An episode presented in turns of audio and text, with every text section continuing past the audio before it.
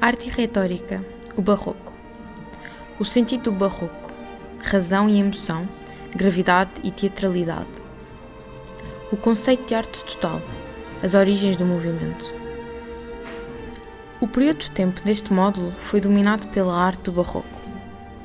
Este nasceu em Itália, mas rapidamente se tornou moda, espalhando-se por toda a Europa e até para fora dela, sobretudo para as zonas coloniais da América, Brasil, México e do Oriente, Índia e China. Numa época de absolutismo e contra-reforma, a arte esteve essencialmente ao serviço do rei e da igreja, sendo via de comunicação do poder com o seu público, os súbditos, no caso do rei, e os fiéis, no caso da igreja. Assim, a arte barroca é sempre portadora de forte mensagem ideológica, propagandística e doutrinal. Para vincular bem essa mensagem, ela oferece à fruição do seu público como espetáculo. Um espetáculo que pretende cativar pelos sentidos, provocar espanto e admiração, sensibilizar, emocionar, comover e excitar. Para isto, os artistas usam com maestria, técnica, inteligência e imaginação todos os meios que tinham ao seu dispor. Misturaram habilmente todas as artes, provocaram múltiplos efeitos de fortes contrastes, procederam, nas suas obras, como cenógrafos e encenadores de teatro é neste sentido que se afirma que a arte barroca foi uma arte total, uma arte de síntese, sentido cênico e teatral.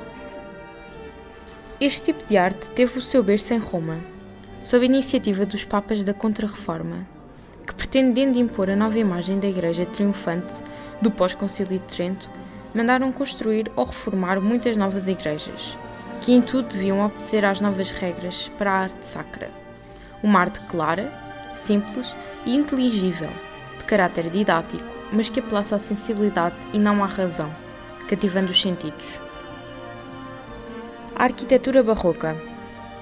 Herdeira da arquitetura classicista do Renascimento, mas adepta de uma nova estética, a arquitetura barroca obteceu as seguintes características gerais: respeito pela arquitetura clássica, à qual permaneceu ligada pelo uso da mesma gramática formal e pela prática da escala humana contudo, com constante recuso à imaginação e ao engenho técnico dos arquitetos, para dar novas formas e novas versões a essa mesma gramática.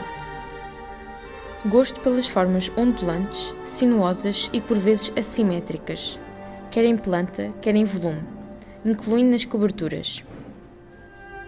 Uso de uma decoração variada e abundante, que cobria todas as formas e espaços, no autêntico horror ao vazio, provocando múltiplos efeitos visuais, como jogos de perspectiva, contrastes, texturas, cheios e vazios, de luz e sombra. Preocupação com o enquadramento das obras no ambiente envolvente, harmonizando a arquitetura com jardins e parques, com espelhos de água e fontes chorrantes, o que dava efeito cênico da arquitetura. A escultura barroca.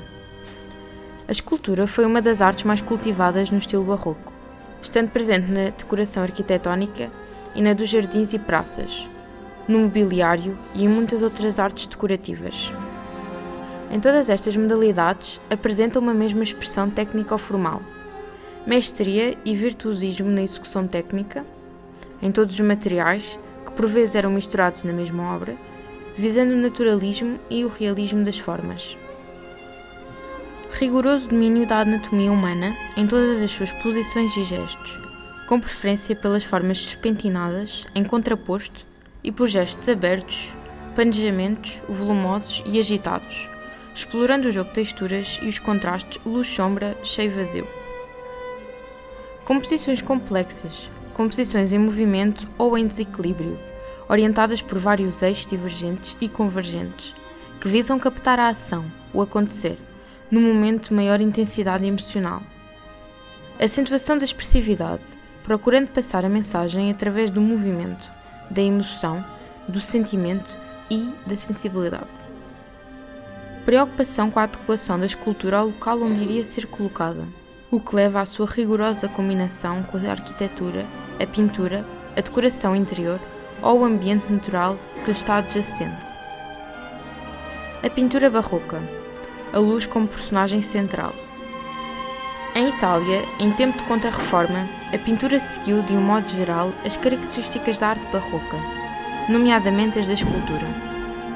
Isto conferiu-lhe homogeneidade estética que se manifesta nas seguintes características: formas naturalistas e realistas, muitas vezes captadas a partir de modelos vivos, em posições movimentadas e sinuosas e de rostos expressivos.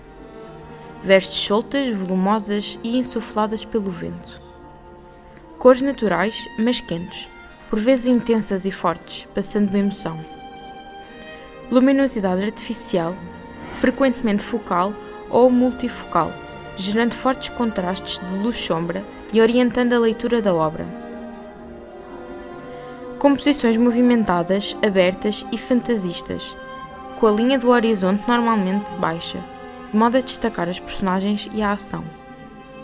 As personagens encontram-se organizadas em esquemas geométricos complexos e orientam-se por linhas oblíquas e curvilíneas, com movimentos ou impulsos centrífugos.